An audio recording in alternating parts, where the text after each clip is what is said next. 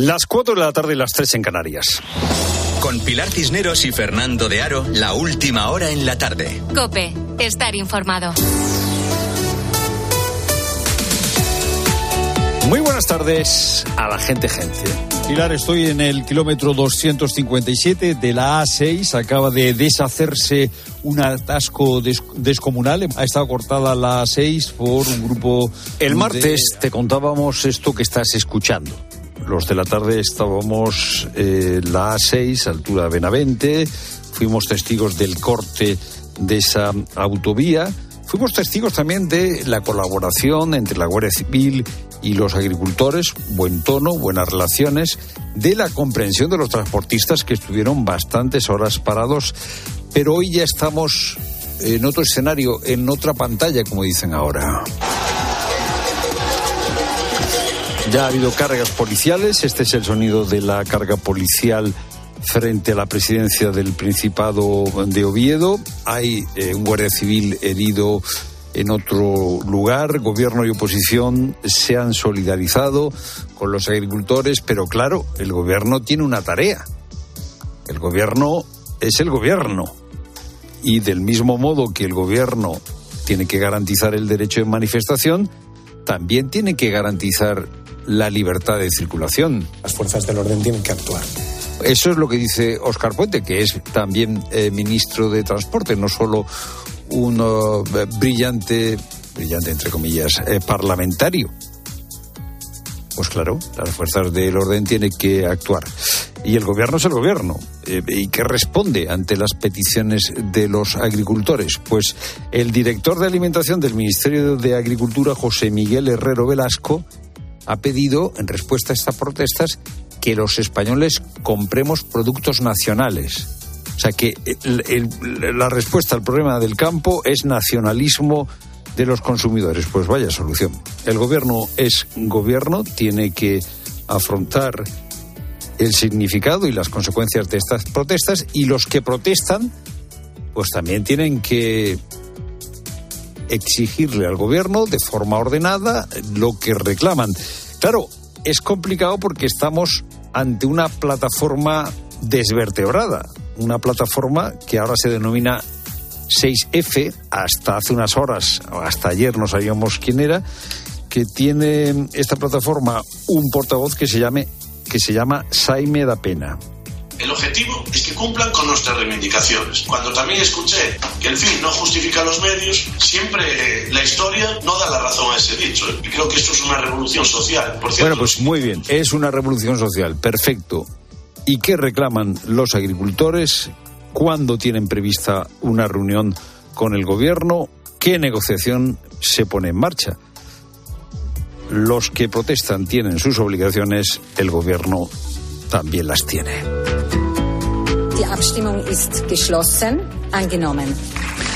Este es el momento en el que hace unas horas el Parlamento Europeo aprobaba una resolución denunciando las injerencias rusas en el proceso independentista de Cataluña. Aprobada la resolución que pide investigación por una amplia mayoría. Han votado también a favor los socialistas. También se han aprobado con menos mayoría unas enmiendas que mencionan expresamente a Puigdemont y su relación con la Rusia de Putin. Esto es lo que pide el Parlamento Europeo. ¿Qué sabemos de estas conexiones? Bueno, hay un eh, sumario en marcha, el sumario del caso Bolov, y tenemos algunas investigaciones periodísticas. El sumario del caso Bolov señala que Nikolai Sadovnikov que, bueno, es un hombre de la diplomacia blanda, la diplomacia no oficial de Putin, se reunió con Puigdemont.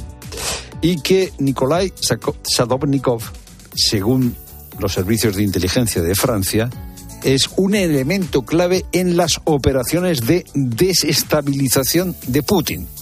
O sea, Puigdemont se reunió con el agente de desestabilización de Putin. También ese sumario del caso Bolov encuentra indicios, más que indicios, de que los colaboradores más estrechos de Puigdemont mantuvieron relaciones estables con el mundo de Putin. Claro, si los socialistas en el Parlamento Europeo votan en contra de las conexiones entre el independentismo catalán y Putin, ¿por qué aquí en España quieren sacar adelante una ley de amnistía? Es lo primero, no lo único. Buenas tardes, Pilar Cineros. Buenas tardes, Fernando. Buenas tardes a todos. Contamos también que toda la costa de Galicia y el interior de la cordillera cantábrica están en estos momentos en alerta naranja por fuertes rachas de viento. Así suena en el paseo marítimo de La Coruña. Tras un par de semanas con tiempo más propio de la primavera que del invierno en el que estamos, pues como un vendaval ha llegado este jueves la borrasca Carlota y se queda hasta el domingo. Muchos problemas en los aeropuertos de La Coruña, Santiago de Compostela y Vigo que han tenido que desviar sus vuelos. Rachas de viento de más de 200 kilómetros por hora, con lo peor en estos momentos en la Mariña Lucense. Así nos lo ha contado a COPE Carmen desde Burela. Esto es tremendo, no puedes salir a la calle porque se cae todo y vas con miedo de que, de que caiga una losa, una lona, lo que sea. Y aquí estamos metidos en casa sintiendo como, como sopla el viento y esto es tremendo, horroroso. Yo en todo lo que va de invierno no he visto una cosa igual.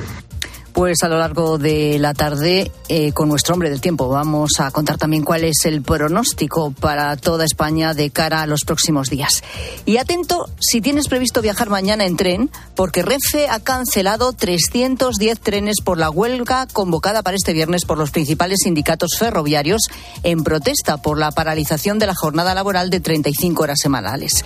En concreto, Renfe ha suprimido 221 trenes de media distancia, 89 de alta velocidad, y larga distancia. Los servicios mínimos oscilan entre el 50 y el 75% en cercanías, un 65% en media distancia y un 73% en AVE y larga distancia. Y hoy son los notarios los que constatan que el mercado inmobiliario en España vive momentos delicados. La compraventa de viviendas cayó un 11% el año pasado, pero el recorte fue aún más profundo en la firma de hipotecas que se desplomó un 21%. La falta de ofertas y el encarecimiento del crédito echan el freno a estas operaciones. Marta Ruiz.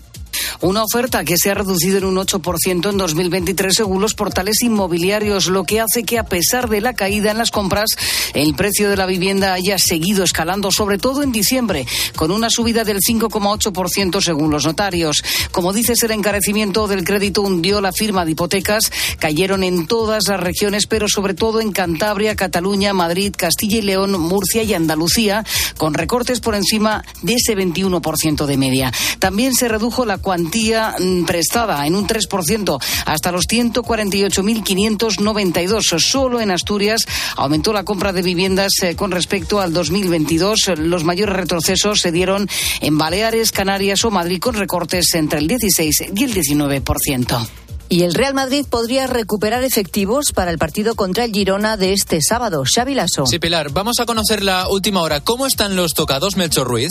Bueno, pues a dos días de ese partido ante el Girona, trascendental para la lucha por el título de Liga, Vinicius hoy ha empezado a trabajar con el grupo y todo hace indicar que estará el sábado en el Bernabéu disponible para Carlo Ancelotti. Lo mismo que Rudiger, que a pesar de no haber trabajado con el grupo, se espera que lo haga en el día de mañana y que pueda formar pareja con Suamení en el centro de la zaga. El que parece que no va a llegar de ninguna de las maneras es Nacho, que sigue con esos problemas de la sobrecarga muscular en el muslo derecho. Gracias, Melchor. Por su parte, también en el Barça, la novedad sería Ter Stegen, que podría volver a los terrenos de juego contra el Granada tras meses fuera de ellos. Y en otros asuntos, en poco menos de 20 minutos, la selección femenina de baloncesto debuta en el torneo preolímpico ante Japón. El objetivo, por supuesto, estar en los Juegos de París de este verano. Y en waterpolo, a las 5 juega la selección femenina ante Francia. Una victoria las clasifica para los cuartos de final del Mundial.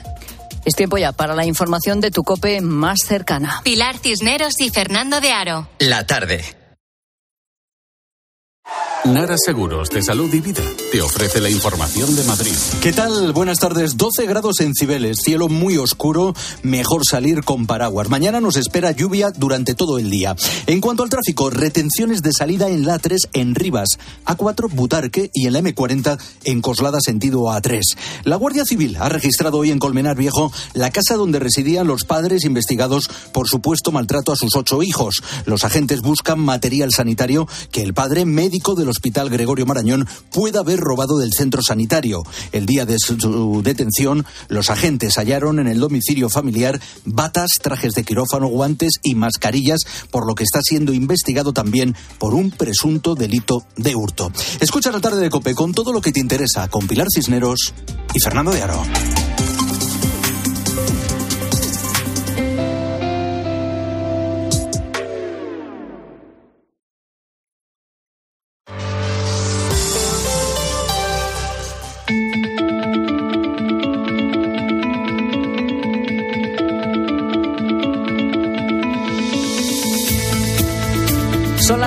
Y 10 minutos, 3 y 10 minutos de la tarde. Quiero que escuches a Jesús.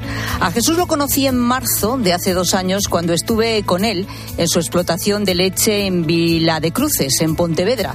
Esto que vas a escuchar es un ejemplo perfecto de vender a pérdidas. En estos momentos el litro de leche me cuesta en torno a 55 céntimos. Lo estamos cobrando sobre 47, 47 y medio, 46. Varía un poco en función del precio del gasoil, la luz, de los fertilizantes, de todos los papeles que hay que hacer, toda la burocracia y esta tan famosa que tenemos que hacer ahora los agricultores.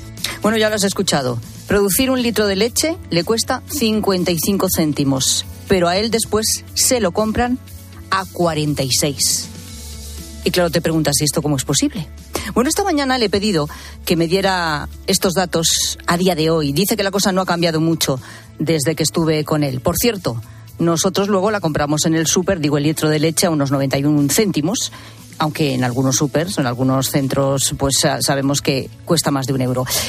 ¿Se puede negociar ese precio? Es otra de las preguntas que le he hecho a Jesús casi nula. A lo mejor, bueno, pueden mover en un momento dado medio céntimo, un céntimo, pero ellos siempre vienen con el precio de un puesto para que tú aceptes y si no, no te recogen la leche y poco más. Jesús tiene 120 vacas. ¿Qué supone para él vender a pérdidas un día sí y otro también. Supone lo de siempre, quedarte sin salario o con un salario muy bajo por lo que tú trabajas. Cobrar la mitad de lo que deberías porque a los trabajadores tienes que pagarle y las facturas hay que pagarlas. Al final el que se queda siempre cobrando menos es el ganadero. Ganadores y ganaderos y agricultores denuncian que a menudo se ven obligados a vender a pérdidas, que no se cumple la ley de la cadena alimentaria. Bueno, es una de las peticiones de los agricultores y ganaderos que se manifiestan desde el martes. Pedro Sánchez se ha comprometido a reforzar la ley de la cadena alimentaria. Así que en la tarde queremos entender y explicar qué está en la base de las protestas y tractoradas que se extienden por toda España y esta, esta petición es una de ellas. ¿Qué es, por tanto, la ley de la cadena alimentaria? ¿Por qué no se cumple? ¿Qué significaría, como dice el presidente del Gobierno, reforzar la ley de la cadena alimentaria. Bueno, dos claves de esta ley. La primera, no se pueden comprar los productos a los agricultores y ganaderos por debajo del coste de producción. Y es obligatorio firmar un contrato de compra-venta de los productos y no siempre se hace. César Lumbreras es director de Agropopular, programa, como sabes, decano de la radio española y una de las personas que más sabe de todo lo que pasa en el campo desde hace 40 años. César, ¿qué tal? ¿Cómo estás? Buenas tardes. Buenas tardes, Pilar. Un saludo para ti y para todos los oyentes. Bueno, esta ley eh, es una ley para defender a los agricultores y ganaderos de los posibles abusos, claro, de la industria y la distribución. Vamos por partes. La ley tendría que garantizar que a cualquier productor, es decir, eh, agricultor, ganadero, se le pagara un precio superior a lo que le ha costado producir, ¿no? Las frutas, las verduras, en fin, lo que produzca. ¿Por qué no se cumple? Bueno, efectivamente, eso es eh, uno de los objetivos de la ley y el papel lo aguanta todo, pero luego la realidad es eh, muy diferente. A ver, eh, para que a un agricultor o a un ganadero se le pague por encima de los costes de producción, lo primero que hay que saber es cuáles son sus costes de producción.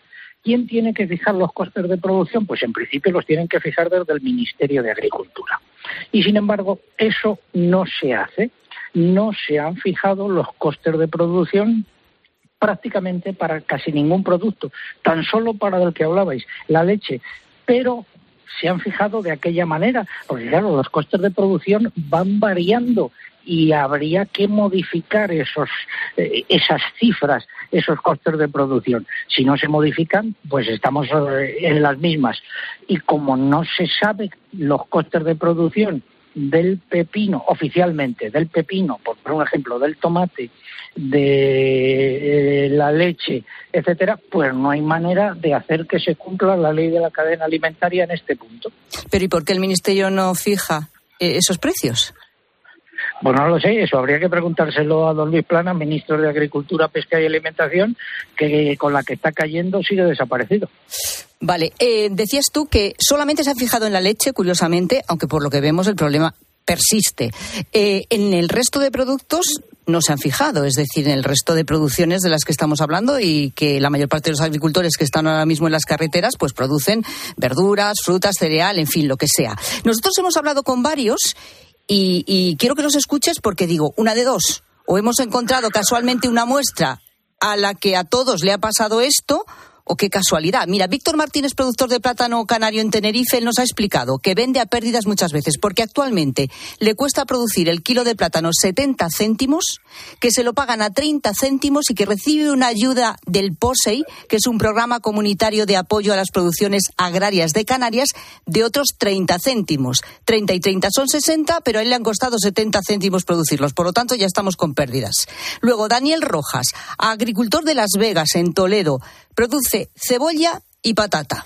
Ahora mismo con los costes de producción que tenemos, la energía tanto de gasoil como de luz para, para los riegos, los, los abonos, los fitosanitarios, pues el coste de producción estamos hablando de dos veces y media lo que nos costaba hace cuatro o cinco años. Ahora mismo producir un kilo de cebollas podemos andar pues entre 18 y 20 céntimos el kilo y un kilo de patata pues muy parecido y nos cuenta que los precios a los que se le pagan están entre 6 y 15 céntimos las patatas y las cebollas entre 10 y 14 céntimos. Eh, tienes dos opciones, o tirar el producto al ganado o tirarlo a la, a la basura o intentar recuperar algo. Rubén Trigo, agricultor que produce melones en Villaconejos, en la provincia de Madrid, vende 8 millones de kilos al año. Bueno, sí, pues tuve que vender a pérdidas, bueno, en alguna ocasión, para, pues, para intentar sacar un poquito la parte, por lo menos, de los gastos que tenemos. Como nos ha explicado, casi todos los años, en algún momento, acaba vendiendo a pérdidas. A ver, lo que nos cuesta a nosotros los gastos por encima de 25 26 céntimos, ¿vale? Y luego, y luego venderlo, pues se vende casi todos los años, por debajo de ese precio. En una época o en otra, pero se vende casi todos los años por debajo de ese precio.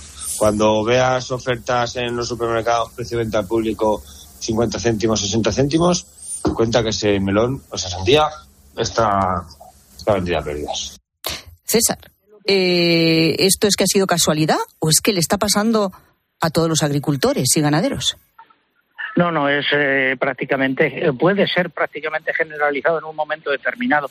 A ver, los costes de producción, los agricultores y ganaderos saben perfectamente cuáles son sus costes de producción mm, y a cuánto ascienden.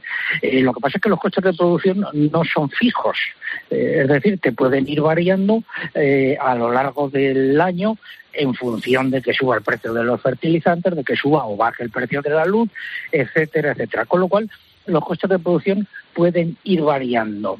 Y el agricultor y el ganadero te va haciendo una radiografía en cualquier momento. ¿Problema para la, el, cumplimiento de la ley de la cadena alimentaria? Que no hay unos costes de producción fijados y modificados cuando corresponda por parte del Ministerio de Agricultura. Como no hay eso, pues no se puede aplicar la ley de la cadena que dice que no se puede vender por debajo de los costes de producción, que no se puede vender a pérdidas. Por lo tanto, en este punto, desde luego, no se aplica la ley. Otro punto. No se cumple. Otro punto importante también. Es obligatorio firmar un contrato de compraventa. ¿Qué es lo que ocurre con los contratos? Pues lo que ocurre es que hay parte de la industria alimentaria o de los compradores que sí respetan esa norma y, firman contratos. Y hay otras veces en las que no se eh, en las que dicen que no se firman esos, que no te firman esos contratos. Entonces, eh, si tú tienes un producto perecedero y te dicen que se lo entregues sin contrato, tienes dos opciones, como decía antes el agricultor de las cebollas. Tienes entregárselo sin contrato y recuperar algo del dinero o no entregárselo porque no te firman el contrato y comértelo. Con lo cual muchas veces les compensa tirarlo. Eh, puede. Bueno, no es que les compense, pero prefieren no, venderlo, prefieren tirarlo directamente para prefieren eso o entregarlo y recuperar, eh, entregarlo sin contrato y recuperar una parte pequeña eh, eh, de los costes que han tenido. Pero ¿y por qué no quieren firmar los contratos? Mm, quiero decir, esto es una cuestión legal que, en fin, los contratos están para firmarse, ¿no? Bueno, los contratos están para firmarse y es obligado, en el caso de los productos perecederos, hacerlo, pero hay gente que se niega y hay gente que cumple la ley y gente que no la cumple, como en todo. Vale. Y una última cosa, ¿hay retrasos en los pagos? Pues eh, puede haber retrasos en los pagos y de hecho en la ley de la cadena alimentaria se establecen unos plazos de pago para productos perecederos y para los que no lo son y agricultores y ganaderos se quejan de que en algunos casos, no siempre, estamos con, con lo mismo de antes, pues no se respetan los plazos de. De pago. Bueno, eh, vemos por lo tanto que esta ley. En, resumidas, en resumidas cuentas, eh, que la ley de la cadena alimentaria de la que tanto presume el gobierno es un catálogo de buenas intenciones. Que el papel lo aguanta todo, pero cuando llega el momento de la realidad, pues se cumple o no se cumple. Y hace falta establecer mecanismos para que se cumpla. Y uno de los primeros mecanismos que hay que establecer es que el Ministerio fije los costes de producción. Y esto mm, se sabe por qué no lo ha hecho, es decir, es una cosa complejísima que llevaría a lo mejor eh, mucho tiempo, años de trabajo. ¿Cuál es el problema? son muchos productos, no es fácil, no es eh, lo mismo el coste de producción en una zona que en otra.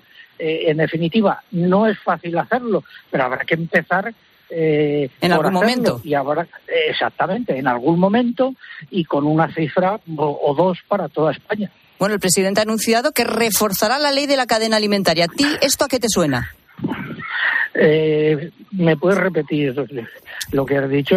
Que el presidente del gobierno anunció ayer en el Congreso que reforzará la ley de la cadena alimentaria. ¿A ti a qué te suena esto?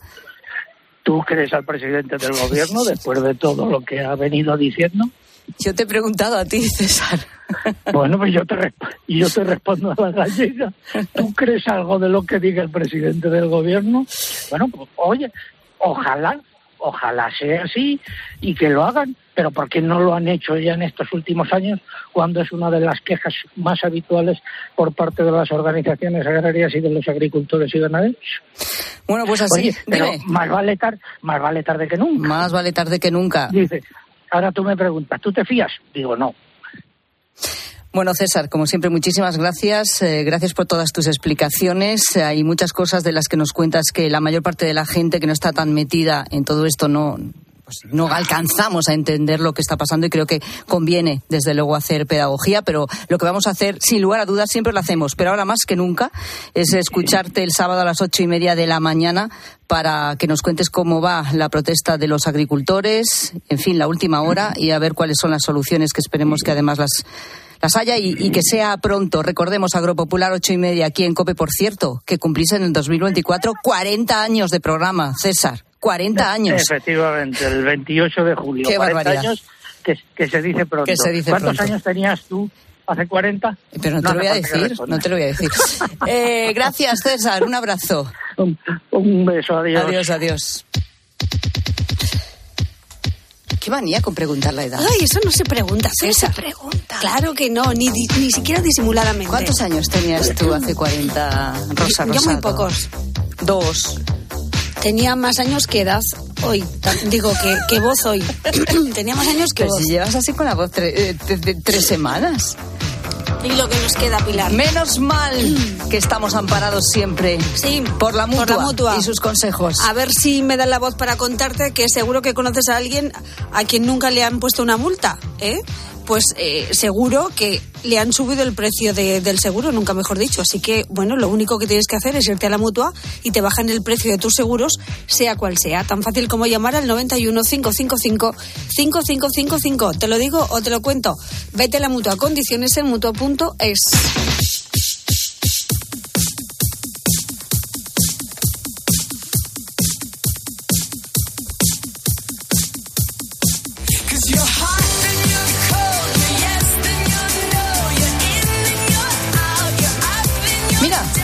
edad. Mira. Una cosa es la edad y otra cosa es la antigüedad, ¿no? ¿Qué cosas haces a la antigua? ¿Tus hijos te llaman viejuna porque escuchas música en CD? ¿Calientas cosas en la olla y no en el microondas? Porque tú dices, eso es un instrumento del diablo, seguro que esas ondas son malignas. ¿Haces la lista de la compra en papel y boli en vez de en Alexa, como la hace ya mucha gente? ¿En Alexa? Sí, hija, sí, muy Qué moderna. Claro. Y los chinos saben todo lo que compras, claro. Ya estamos con los chicos. ¡Ay, qué obsesión, eh! Fernando. Absolutamente obsesivo. Con, con el control chino. No, el control chino o el control De- de eh, americano, el- exacto, exacto. O sea, que decir que aquí es que te controlan todo. ¿Llamas desde el teléfono fijo de casa en vez desde el teléfono móvil? Bueno, ¿qué Bueno, cosas...? Hay gente que ya no tiene teléfono fijo. ¿eh? Por eso, pero hay gente que sí, llama desde ahí. Ojo. Sí. Por- es ¿Qué- que los paquetes de, de- de- de- de televisión suelen incluir Yo tengo fijo, digo, yo tengo fijo, pero los que venden inalámbricos no duran nada. Ah, eso es Estoy por verdad. poner uno de estos de cable de toda la vida. Bueno, Pues sí. yo tengo uno. ¿De cable? Sí. Ah, ¿no? Qué bueno. En fin, ¿qué cosas haces Pero que, A mí todo eso me representa, de todo lo que estás diciendo. que ya no sé? yo- ya te- A todo te representa. Yo, eh, Maito, yo escucho música en CD, sí Pues, señor. bueno, es que ese es- eh, tiene mayor Porque- calidad. pero porque conservas la cadena de música con CD. Por supuesto, claro. por Eh, supuesto pues también tiene sí. vinilos, eh, ella. Seguramente. Po- pocos, pero no, no, yo soy del CD y también imprimo fotos. Que sí. Hombre, ¿Qué cosas haces Muchas que pocas. ya no se llevan y seguramente tus hijos te llaman Antigua. antiguo, antigua. Ahora dicen viejuno, viejuna, boomer. Uy, ya va salió lo del boomer, ya verás.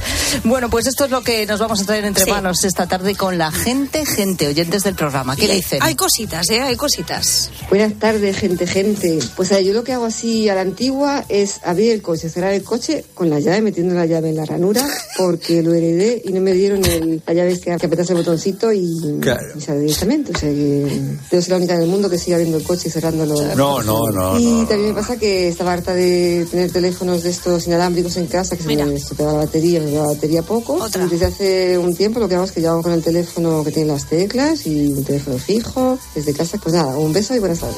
Oye, lo de la llave, vamos a ver, lo de la llave no es viejuno, lo de la llave es que si se te gasta la pila se acabó la película. No, se gasta la pista y dices, menos mal que todavía puedo abrir con la llave. Y si se pierde la copia y tienes el doble, el doble normalmente no es automático, ¿eh? El doble es, es- hay que hay que meter el yo yo vamos no no no es extraño esto que dice esta oyente ¿eh? No eh, estás sola no luego- estás sola pero es que luego- amiga no estás sola Pero es que luego el coche ya no se enciende metiendo la llave. ah bueno hay coches que se encienden dándole al botoncito Claro. El mío es de la llave todavía, ¿eh? os digo. yo creo que yo de meter la llave para encender el contacto. Sí, sí, el mío Sí, también. El mío no. pero pero eh, yo creo que lo, lo dejan, lo ponen ahí como, como señuelo. O sea, lo de meter la llave, en realidad. O sea, da igual. se podría meter el. ¿Qué vas a meter ahí? Si bueno, le das al botón, hay botón. Pise usted el Exacto. acelerador y, y, le da y- botón. y pulsa el botón. que te lo explique, que te lo explique No te lo eh. Pilar. Pilar, que sí que tiene botoncito. Efectivamente, a ver, más botoncitos. A ver. Buenas tardes, gente, gente. Yo ni tengo olla express, ni tengo microondas. Y sí, hago la lista de la compra con boli y papel. tengo todos los rasgos de ser una antigua. Pero me gusta hacerlo así y no voy a cambiar. Buenas tardes, gente, gente. Yo también voy con Bueno, la lista al super. Esto de no tener olla express ahora es de modernos. ¿Ah, sí? Sí, porque ahora se lleva el slow cooker. Ah, que tenemos mucho tiempo para eso. No, tú antes de irte aquí, antes de venirte a la radio con el slow cooker, Ah. tú corta Deja la las berenjena, tal y cual. Y lo tienes que dejar como 5 o 6 horas. Ya. Están buenísimos, ¿eh? Pero en qué será en algún recipiente especial. Sí, Porque- no, ah, en una olla, en una olla de slow cooker. ah, vale, porque yo al Eh, fuego no dejo slow nada. cook. Y me- no, o sea, no dejo No, no es el fuego, no, no, no. Claro. Esto se hace con un calor lento, o sea, como fu- a fuego lento. O sea, que lo de abandonar la olla express eh, es moderno, ¿Has no es, visto? no es viejuno, ¿Has visto? ¿eh? Prefiero la olla a lo que tú estás diciendo No que no sé ni lo que es, Fernando. ¿Cómo que no? Yo no sé Rosa, lo es Dios. eso. Rosa. Pero si llevo el transistor en el coche, Pero, ¿cómo mira, voy a saber lo que es lo eso? de la, pues es una cosa que está muy bien. Lo que pasa es que tienes que planificarte. O sea, no puedes llegar a casa y hacer la cena. La tienes que dejar, preparar. Y, se- y están las cosas, tienen su punto. Está ¿Has bueno, visto? ¿eh? Pero es moderno, oye, Es no nos sirve. ¿eh? ¿Qué cosas moderno, haces sí. a la antigua? ¿Tus hijos te llaman viejuna porque escuchas música en CD como Rosa Rosado? En fin, es lo que queremos saber esta tarde. Que nos lo cuentes en arroba la tarde cope, facebook.com barra la tarde cope, notas de voz al WhatsApp de la tarde 607 15 0602.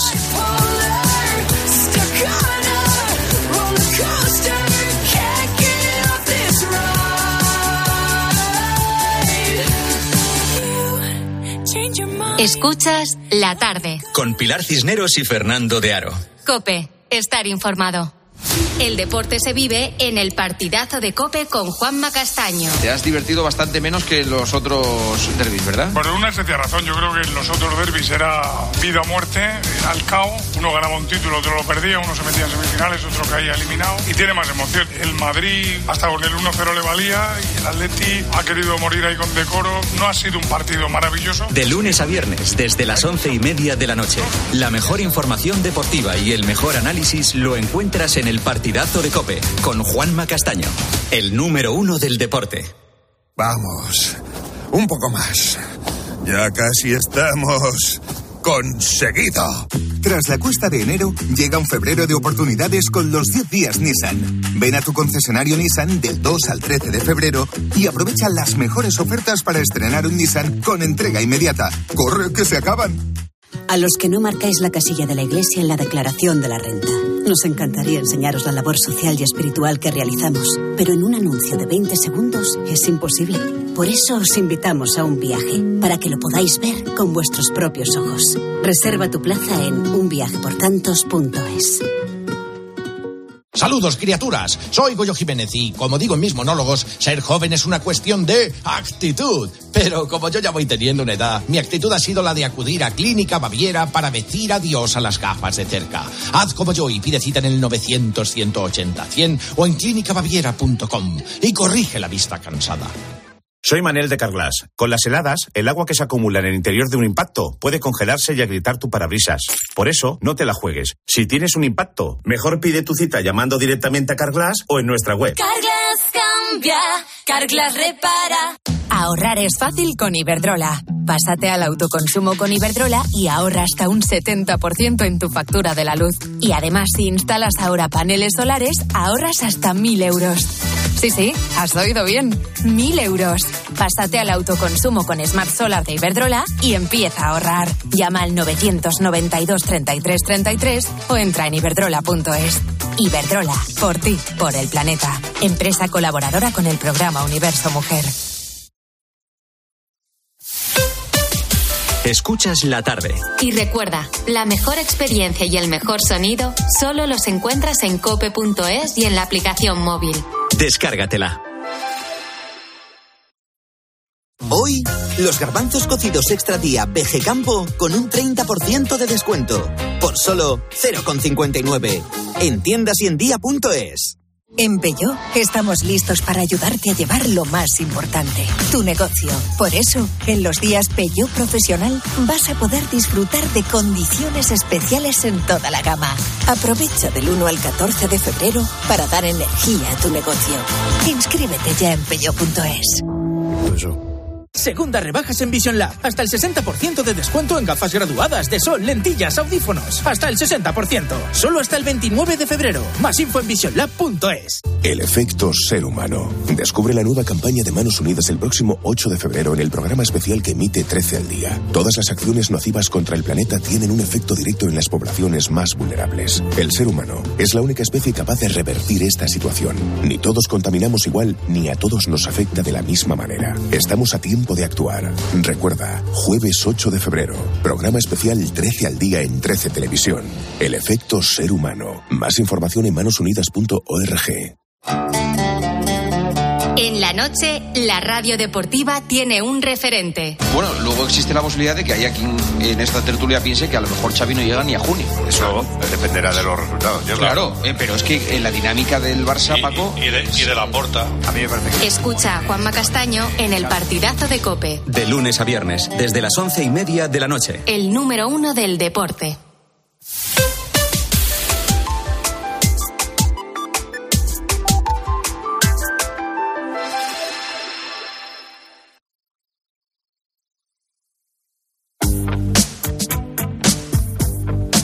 Cisneros y Fernando de Aro. La tarde. Cope, estar informado. El martes, cuando los agricultores comenzaron sus protestas, tenían muchos amigos. Ahora ya no tienen tantos amigos, continúan las protestas. Eh, los transportistas piden que se eh, garantice eh, la libertad de circulación y el ministro de Transporte, porque Óscar Puente es ministro y es ministro de Transporte, dice que la, poli tiene, que la policía tiene que actuar. Las fuerzas del orden tienen que actuar.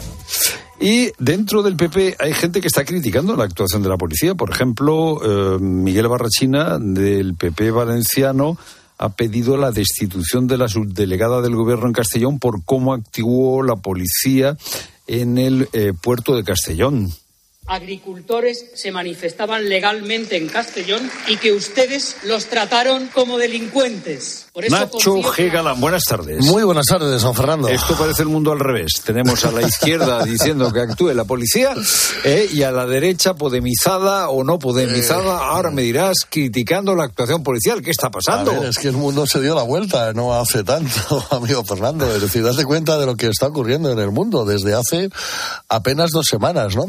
Tenemos un presidente del gobierno que clama pide por favor que le aprueben una ley de amnistía a los independentistas tenemos unos independentistas que hasta ahora eran tratados de delincuentes, ¿no? Y a los que hay que perdonarles, ojo, pero por altercados que a veces te recuerdan, pero bueno, quiero decir, lo que estamos viendo esto de, los agricultores es una broma, ¿no? Con los cortes que vemos en carretera. No estamos viendo escenas muy claro, por eso te digo, es que, es que es imposible no mezclarlo todo y por eso al final acaban como acaban las cosas, ¿no? Con estos giros de, de, 180 grados, ponías y escuchábamos las declaraciones de, de Barrachina. Vamos a ver, yo creo que todo protesta se debe someter lógicamente a lo que es la normativa y al final, oye, pues cortar una carretera es un trastorno, es, eh, en fin, se puede protestar y hacerlo civilizadamente. Pero claro, cuando tú que eres el que manda sobre las autoridades, estás pidiendo precisamente en estos días que hay una serie de gente a la que hay que perdonarle que asaltase el aeropuerto del Prat, que cortasen todas las carreteras de Cataluña, que se tomase un día sí y otro también la estación de Sants de Barcelona. Todo eso hay que perdonarlo y a pesar de todo lo que provocó todo eso y el incendio de todas las calles de Barcelona y a su vez le estás diciendo a los, agricultores que no, oiga, que, que hay que quedarse en casa. El problema es que es mayor, es decir, yo creo que el gobierno gobierno hace mal cegando esto como en un tema político. No, no, no, no. Oiga, el campo español viene eh, dando la voz eh, de alarma desde hace mucho. Y hay un problema muy, muy serio. Y cuando los agricultores españoles se han sumado a lo que estaban haciendo los franceses, belgas y demás, ya, porque esto se ha ido extendiendo, ¿eh? por toda Europa, pues hombre, no tiene mucho sentido que, no nos lo hagan, ¿no? Yo creo que el gobierno mira mm, muy de espaldas y se pone muy de espaldas a, este problema que es muy europeo porque tiene que ver con una gran agenda verde que está diseñada probablemente por unas élites que, que, bueno, que sí, que defienden un mundo, claro, que idílico, donde todos queremos ser ricos, tener casas unifamiliares, coches eléctricos, donde lleguemos, los carguemos, no contaminemos absolutamente nada y comamos comida ecológica. Pero esa es la Europa real, me temo que no. Lo que sí sé a ciencia cierta es que no es la España ni el campo real. Y en la vida pueden faltar muchas cosas, Fernando, pero cuando a ti te faltan las hortalizas y te falta eh, los productos de la ganadería a la hora de comer en la mesa, ay amigo, a partir de ahí todo lo demás que discutamos pues, pues sobra. Pachi López, en un ejercicio de agudeza visual, dice que hay intencionalidad política en las protestas. Y lo que es sorprendente es que vayan a Ferraz. Claro, esto nos hará sospechar por lo menos que hay una intencionalidad política alejada de los intereses del campo en algunos de los que protestan, ¿verdad? Bueno, es, es, eh, decir, es el partido que gobierna. Inicialmente los agricultores decían que ellos no se sentían representados por ningún partido, eh, lo siguen diciendo. Eh, hay algunas personas que estuvieron vinculadas a Vox eh, que están alentando la protesta. Un sindicato que manejaba a Vox, que, oye, pero si es que, pero vamos a ver, que es que, que, que, los agricultores, claro que votan cada cuatro años y cada vez que se les llama a las urnas, y tendrán su color y tendrán sus preferencias. Y me imagino que lo harán en función de lo que cada programa les ponga. Pero, hombre, lo que es inadmisible es que el señor López, portavoz del Grupo Socialista, diga, oiga, ¿cómo vienen a protestar a la sede socialista de Ferrar? Claro, es que el Partido Socialista Obrero Español eh, gobierna en España. Es decir, cuando ha gobernado el Partido Popular, en la calle Génova había manifestaciones un día sí y otro también de lo más pintoresco. Oye, pues, pues cada uno va a protestar por lo suyo, es así. Es decir, aquello que se decía de Madrid como capital de España es el muro, ¿no? De todas las protestas, es donde todo acaba, y la Moncloa, por supuesto. Pues hombre, pues, pues es lógico que vayan, que se manifiesten ante las delegaciones del gobierno, ante las sedes de los ministerios. Oiga, ante la gente que tiene la llave para para, para solucionar problemas, pero para solucionárselo para todos, no solo para una parte. Es que esta gente les cama que le están arreglando la vida, pero solo unos pocos. ¿no? Hemos tenido hoy una importante resolución en el Parlamento Europeo con una amplia mayoría. Los socialistas europeos han votado a favor. En esa resolución se dice que hay que investigar y que hay que perseguir las conexiones entre la Rusia de Putin y el independentismo catalán. Eh, también han salido adelante con menos apoyo algunas enmiendas a esa resolución que hablaban o hablan explícitamente de Puigdemont. O sea, utilizan la palabra, el apellido de Carles Puigdemont. Uno de los impulsores de todo esto es Adrián Vázquez, líder de Ciudadanos. Los eurodiputados que están aquí tienen una opinión completamente distinta a la opinión que tiene el Partido Socialista en España. Esta resolución lo que pide es que todos los gobiernos investiguen el caso del secesionismo y el golpe a la Constitución que sucedió en 2017. Son claros ejemplos. ¿Por qué los socialistas han votado a favor de esto, eh, Nacho? Porque en principio es una contradicción. Eh, eh, no sé si es que los socialistas españoles no tenían fuerza para que los socialistas europeos Ahí votasen estamos, contra. ah, Ahí estamos. Es que vamos a- e- e- Este es un asunto que en Europa se lo toma muy en serio. Aquí, y si me permites el término, es decir, aquí el gobierno y, el- y los socialistas han intentado que esto fuera eh, como una coña, ¿no? una coña a la que no hay que hacerle caso. Oiga, eh, están locos, pero ¿qué, qué, qué, qué- qué es esto del mundo de los espías, ¿no? En medio del proceso, ¿no? Como, oiga, y qué disparate esto de que esta gente se le pueda acusar de terrorismo. Bueno, pues oye, poco a poco los jueces y los fiscales van diciendo, oiga, que no es un disparate. Y en Europa este asunto es muy serio. Yo quiero recordar que en Europa estas iniciativas empezaron ya en pleno proceso, ¿eh? Y la voz de alarma vino de allí, precisamente del Parlamento Europeo.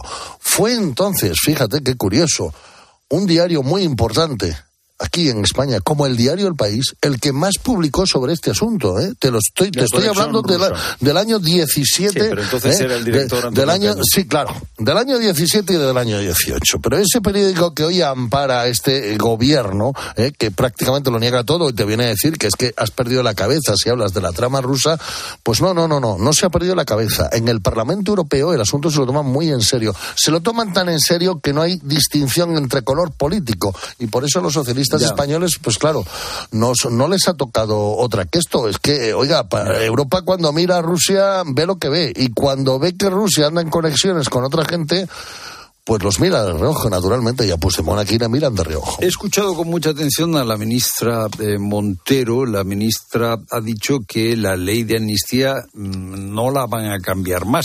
La he escuchado con atención diciendo esto.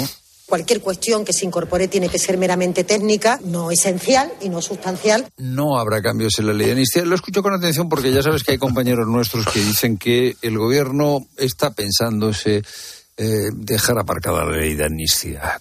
¿Qué dices tú de esto?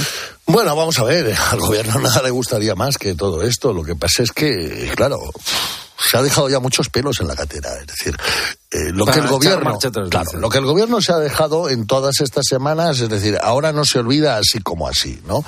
Y desde luego, eh, vamos a ver, yo cada vez que oigo a un ministro del gobierno diciendo hasta aquí hemos llegado, ¿no? Es Ya. decir, no se va, vamos a poner una nueva línea roja, lo que hay que poner en marcha es el contador para ver cuánto queda para que caiga esa línea roja, ¿no? Porque de verdad que lo de la semana pasada fue prácticamente a una por día, ¿no?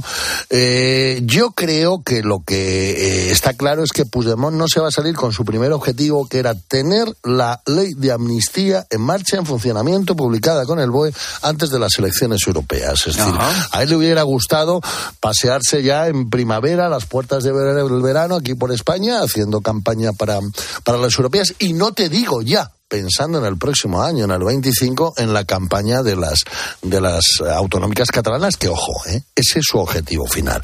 Entonces, probablemente que la ley de amnistía no vaya a estar para, para, para, para, para estas elecciones europeas no quiere decir que no vaya a acabar saliendo adelante, ¿eh? pero lo será más adelante. Y ojo, y no será porque el gobierno ahora diga marcha atrás. Si aquí se ha visto claro algo en las últimas horas y en los últimos días, son dos cosas. ¿eh? Que funciona el Estado de Derecho y tenemos dos ejemplos.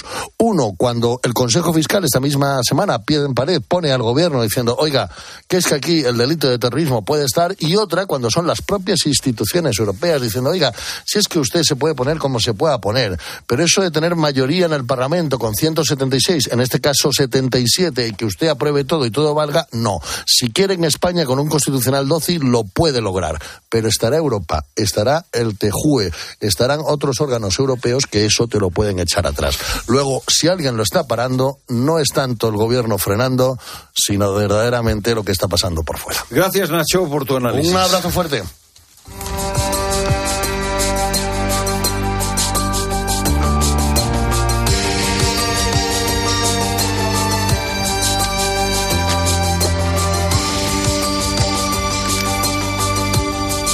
Silvia tenía 48 años y era vecina de Castro Urdiales, en Cantabria. Ayer a eso de las 9 de la noche apareció muerta en el interior de su coche. Estaba amordazada y con evidentes signos de violencia. Cinco horas más tarde, sus hijos de 13 y 15 años eran detenidos como principales sospechosos de la muerte de su madre. Fue la abuela de los dos chicos la que avisó a la Guardia Civil después de que los chavales la llamaran diciendo que los habían secuestrado. Los agentes buscaron durante cinco horas a los dos chavales hasta que los encontraron escondidos en el parque Cotolino de esa localidad. Eran las dos y cuarto de la madrugada. El mayor fue trasladado al cuartel de la Guardia Civil, mientras que su hermano, de solo 13 años, ha ingresado en un centro de menores. La verdad es que es un suceso tremendo. Eh, qué horror es la frase que más se repite cuando se conoce esta terrible noticia, que es verdad que cuesta creer, que cuesta hasta contar, y los vecinos de Castro Uriales, como te puedes imaginar, no dan crédito. En shock total, porque conozco a la chica, he hablado con ella recientemente, eh, encantadora, los hijos la verdad que súper formales, educados, o sea, es, es, para no creerlo. Es una persona pues bastante conocida, aparte de ser catequista, pues bueno, los niños también en el colegio y pues sí, impacta, impactados. Muy, muy sorprendidos y bueno, desgraciadamente pues con cosas que nadie espera que sucedan, vaya. Ves tú es en la televisión que siempre está al orden día, orden día, pero cuando te llega de cerca dices, joder, coño, ¿qué es esto, no? La verdad es que mm, todo lo que vamos conociendo del caso nos, nos deja sinceramente sobrecogidos. Hay pocas certezas todavía a estas horas. Se sabe que el padre de los menores estaba trabajando cuando se produjo el hallazgo del cuerpo de su mujer. Bueno, en Casturdiales está nuestra compañera Inés Castresana. Hola Inés, buenas tardes. Hola, muy buenas tardes. ¿Cómo ha ido discurriendo la mañana y parte de la tarde? Eh, bueno, eh, ¿qué dice la gente? ¿Cuál es el ambiente que se respira por allí? Pues un poco el ambiente es ese que tú describías, un ambiente de incredulidad, un ambiente en el que la gente, bueno, pues no concibe que algo así haya sucedido en Casturdiales, porque es uno de esos sucesos, una de esas noticias tan trágicas, eh, tan eh, tenebrosas que, nos suena a ciudades más grandes o a ciudades más cosmopolitas. Eran conocidos en Casturdiales, era una familia a los que se conocía, eh, una madre de 48 años, catequista, con una vida familiar aparentemente muy normal, y unos hijos, por ejemplo, que se relacionaban perfectamente en el entorno escolar, con un rendimiento académico normal. Esta mañana la alcaldesa eh, decretaba tres días de luto oficial en, en Casturdiales, suspendía los actos previstos para carnaval, todos los actos oficiales y a preguntas que le hacíamos los periodistas nos aclaraba, por ejemplo, que no había ninguna denuncia en el entorno de esa familia, ningún expediente abierto en servicios sociales porque hubiese habido algún tipo de problema familiar. No, era lo que habitualmente llamamos una familia normal. Mm. Pero sí que hemos eh, eh, oído a vecinos que, que, dicen y que hablan de mm, broncas dentro de casa, de gritos, de enfados y de un día, el de ayer miércoles, ajetreado en esa, en esa vivienda. Lo que sí se sabe, mm, Inés, es que los, los chicos eran adoptados, ¿no? Eran dos hermanos eh, adoptados, eh, vinieron de, de, Rusia. Primero llegó uno, unos años más tarde llegó el, el segundo. Primero vino el mayor, unos años más tarde eh, llegó el segundo. Y sí, efectivamente, unos hijos en principio muy deseados por el matrimonio, uh -huh. que el padre, como muy bien decías tú antes, no estaba en Casturdialos ayer cuando sucedían los hechos, estaba fuera incluso, de, incluso del municipio, vamos. Pues Inés, muchas gracias. Cualquier novedad, conectamos contigo y nos cuentas. Gracias, buenas tardes. Gracias, hasta luego. Bueno, seguimos como decimos, mm, como os decimos, conociendo más detalles. Es verdad que poco a poco mm, el caso además es, es muy delicado. Estamos hablando de dos menores, uno de ellos además eh, inimputable, solamente tiene 13 años. Juan Baño, jefe de Interior de COPE, ¿qué tal? Buenas tardes. ¿Qué tal? Buenas tardes. Desde que se conocía el suceso, tú has estado también en la pista de esta noticia. Eh, ¿Qué ha trascendido? ¿Ha trascendido algo más de la investigación? Bueno, yo creo que hay tres elementos básicos. Una, lo que apuntaba nuestra compañera Inés, parece ser que ayer fue un día especialmente y dramáticamente ajetreado en esa vivienda. Los vecinos, algunos dicen que sí, oyeron gritos. Hubo algún tipo de discusión, de enfrentamiento entre probablemente entre la madre y los hijos en la vivienda. Y después tendríamos otra circunstancia, una enorme violencia sobre la mujer, sobre el cuerpo que se ha encontrado maniatado, también los pies, una bolsa de basura en la cabeza, semidesnudo o más bien descolocada la ropa eh, en todo o sea, el pero cuerpo. ya apareció dentro del coche. Y colocado el cuerpo en la parte posterior del coche, en la, digamos, la esterilla de que está frente al asiento posterior. Ahí estaba colocado, según fuentes al tanto de estas pesquisas, O sea, que no estaba en el asiento del conductor. Bueno, a mí lo que me han dicho las No, no, fuentes... que no lo sé yo. No, no, no sé por qué. no sé por qué. No sé, o sea, no sé Sí, dónde... sí, sí. Se ha dicho que estaba en la maleta, se ha dicho que estaba Ya, en el asiento. ya, ya, ya. A mí, lo que me han dicho fuentes que tienen una solvencia, que tienen un conocimiento, pues... eh, cercano y próximo a lo que se está investigando, ten en cuenta que son menores de edad y hay un absoluto, eh, en fin, un, una- un hermetismo total sobre lo que es la investigación que está en este momento viva y abierta. Pero sí me dicen que estaría colocado en la parte posterior, tampoco importa mucho que esté en el asiento, que esté en la, esterilla, pero estaba en la parte posterior del vehículo en esas condiciones, con unas heridas, unas marcas de arma blanca al parecer, y con una herida especialmente importante a la altura del cuello. Por lo tanto, tenemos discusión, el cuerpo que aparece con esas condiciones de una violencia importante sobre, sobre ella y luego el intento de los dos menores, de los hijos, eh, de aparentar un secuestro. Eh, ¿Hasta qué punto ellos cuando ah, mm, salen y corren intentan decir eh, ha sido un secuestro o intentaban llevar esa apariencia de secuestro hasta más allá? Por ejemplo, estaba barajándose la posibilidad de que hubiesen intentado llevar a la mujer en el coche a algún lugar para llevar a cabo esa apariencia de secuestro, pero habrían chocado contra la pared del propio garaje.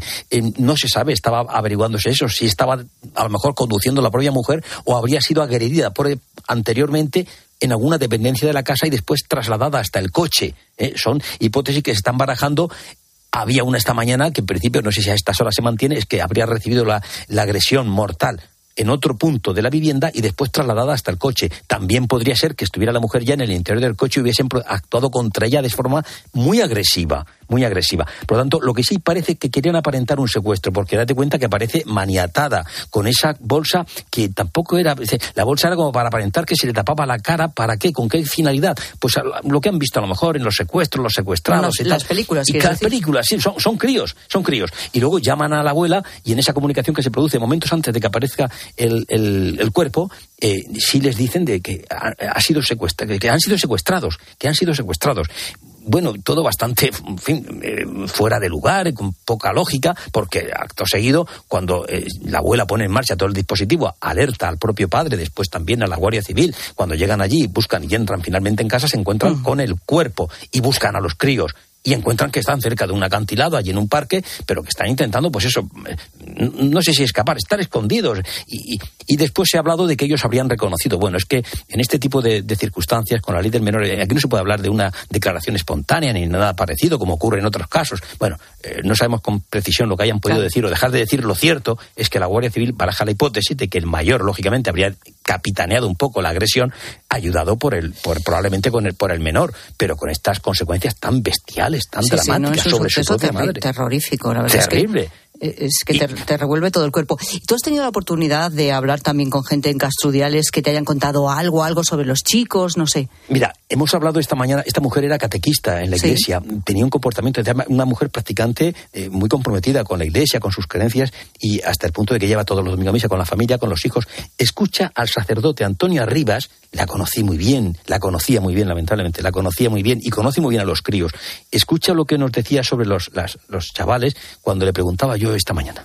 pues los niños unos niños pues aparentemente normales. Uno de ellos pues más así eh, introvertido y el otro pues más bueno. Yo les sacaba a veces a, leer algo en la misa o lo que fuese no porque eran como muy dispuestos también y, y los padres encantados. Venga vete vete tal no y ella, y ella en concreto no pero bueno sí estamos un poco así destrozados Imagínate, no me extraña, no me imagínate. extraña. Dice, bueno, bueno, dice, y tienen problemas, dice, bueno, algún problemilla podrían tener, pero claro que nada Claro, que te lleve a pensar fíjate. esta barbaridad, esta locura y este Juan, dislate. pues eh, seguiremos hablando de esta cuestión y de esta noticia que es verdaderamente Lamentablemente terrible. creo que sí. sí. Gracias, Juan. Gracias a ti. Y ahora, afortunadamente, cambiamos eh, de tema porque tenemos la buena noticia del día con Ibudol de Kern Pharma. Se llama Omomic y es el fármaco que abre una puerta de esperanza para los pacientes con cáncer de páncreas con metástasis. Creado por un equipo de investigadores del Hospital Valdebrón, ya se han hecho los primeros ensayos clínicos con pacientes y de momento los resultados son positivos. Y es que a diferencia de otros tratamientos, Omomic es pionero en inactivar la proteína MIC de las células cancerosas y aunque todavía faltan algunos años para que pueda ser aprobado, sí que ha demostrado múltiples beneficios clínicos a largo plazo. Así que ahora la investigación sigue su curso para que llegue cuanto antes al mayor número posible de pacientes y esos años se puedan reducir a meses. Al dolor de cabeza, ni agua. Al dolor muscular, ni agua. Y al dolor articular, ni agua. Ibudol es el primer ibuprofeno bebible en formato stick pack para aliviar el dolor rápidamente, con agradable sabor y sin necesidad de agua. Al dolor, ni agua. Ibudol tenía que ser de Kern Pharma. Lea las instrucciones de este medicamento y consulte al farmacéutico. Sigue a Pilar Cisneros y a Fernando de Aro en Twitter, en La Tarde Cope y en facebook.com barra La Tarde Cope. Che sorte ti recces, ojalpe non tocou o radiador, é chapa. Con el seguro de coche de línea directa no solo te ahorras una pasta, sino que además puedes escoger el taller que quieras aquí o en las Rías Baixas. Y si eliges taller colaborador, también tienes coche de sustitución garantizado y servicio de recogida y entrega. Cámbiate ahora y te bajamos el precio de tu seguro de coche, sí o sí. Ven directo a lineadirecta.com o llama al 917-700-700. El valor de ser directo. Consulta condiciones. Solo los más rápidos disfrutarán de ofertas increíbles en el corte inglés, en una selección de calzado y textil de las marcas Puma, Under Armour y Bull Paddle. Hasta un 60% de descuento. Y hasta un 50% en Nike, Adidas. Así son las ofertas límite en el corte inglés. Hasta el 11 de febrero en tienda web y app. Hola, soy Mar Márquez, piloto de MotoGP. Justo ahora salgo de entrenar, que ya toca volver a casa. Pero ¿sabes que ahora podemos hacer todos estos viajes diarios más sostenibles con los nuevos combustibles 100% renovables de Repsol y sin tener que cambiar de coche? En tu día a día, algo nuevo te mueve con los combustibles 100% renovables de Repsol que puedes usar ya en tu coche. Encuéntralos en más de 50 estaciones de servicio y a final de año en 600. Descubre más en combustiblesrenovables.repsol.com. En Alquiler Seguro sabemos que cada cliente es único. Por eso estamos orgullosos de ser la primera empresa del sector en recibir la certificación AENOR de compromiso con las personas mayores. Horario preferente, más de 50 oficinas a tu disposición, gestores especializados y mucho más para que la edad no sea un obstáculo en tu alquiler. Alquiler Seguro, la revolución del alquiler. ¿Un cóctel o un refresco? ¿Desayuno con zumo o café? Con la promo todo incluido de Costa no tienes que elegir. Las bebidas son gratis. Reserva tu crucero hasta el 12 de marzo y disfruta del paquete de bebidas gratis. Infórmate en tu agencia de viajes o en costacruceros.es. Costa. Más que 60 consigue un sexy 60% de descuento en tus nuevas gafas. Infórmate en soloptical.com. Soloptical, solo grandes ópticas. Escuchas la tarde. Y recuerda, la mejor experiencia y el mejor sonido solo los encuentras en cope.es y en la aplicación móvil. Descárgatela. Solo los más rápidos disfrutarán de ofertas increíbles en el corte inglés. 15% de descuento adicional en grandes electrodomésticos, Bosch, LG y Fagor. Una ocasión única. Consulta modelos en promoción. Así son las ofertas límite en el corte inglés. Hasta el 11 de febrero en tienda web y app. ¿Te lo digo o te lo cuento? Te lo digo. No me dejas escoger el taller que yo quiera. Te lo cuento. Yo me voy a la mutua.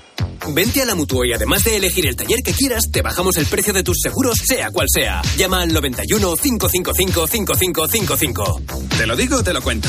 Vente a la mutua. Condiciones en Mutua.es. El efecto ser humano. Descubre la nueva campaña de Manos Unidas el próximo 8 de febrero en el programa especial que emite 13 al día. Todas las acciones nocivas contra el planeta tienen un efecto directo en las poblaciones más vulnerables. El ser humano es la única especie capaz de revertir esta situación. Ni todos contaminamos igual, ni a todos nos afecta de la misma manera. Estamos a tiempo de actuar. Recuerda, jueves 8 de febrero, programa especial 13 al día en 13 Televisión. El efecto ser humano. Más información en manosunidas.org. Los goles de tu equipo solo se viven así en tiempo de juego. Vamos a ver si aparece el Atlético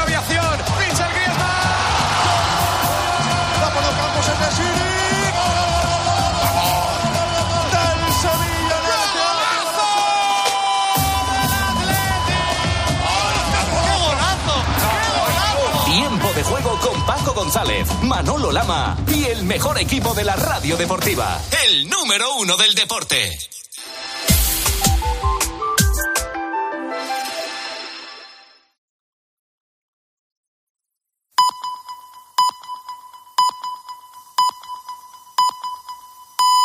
Las cinco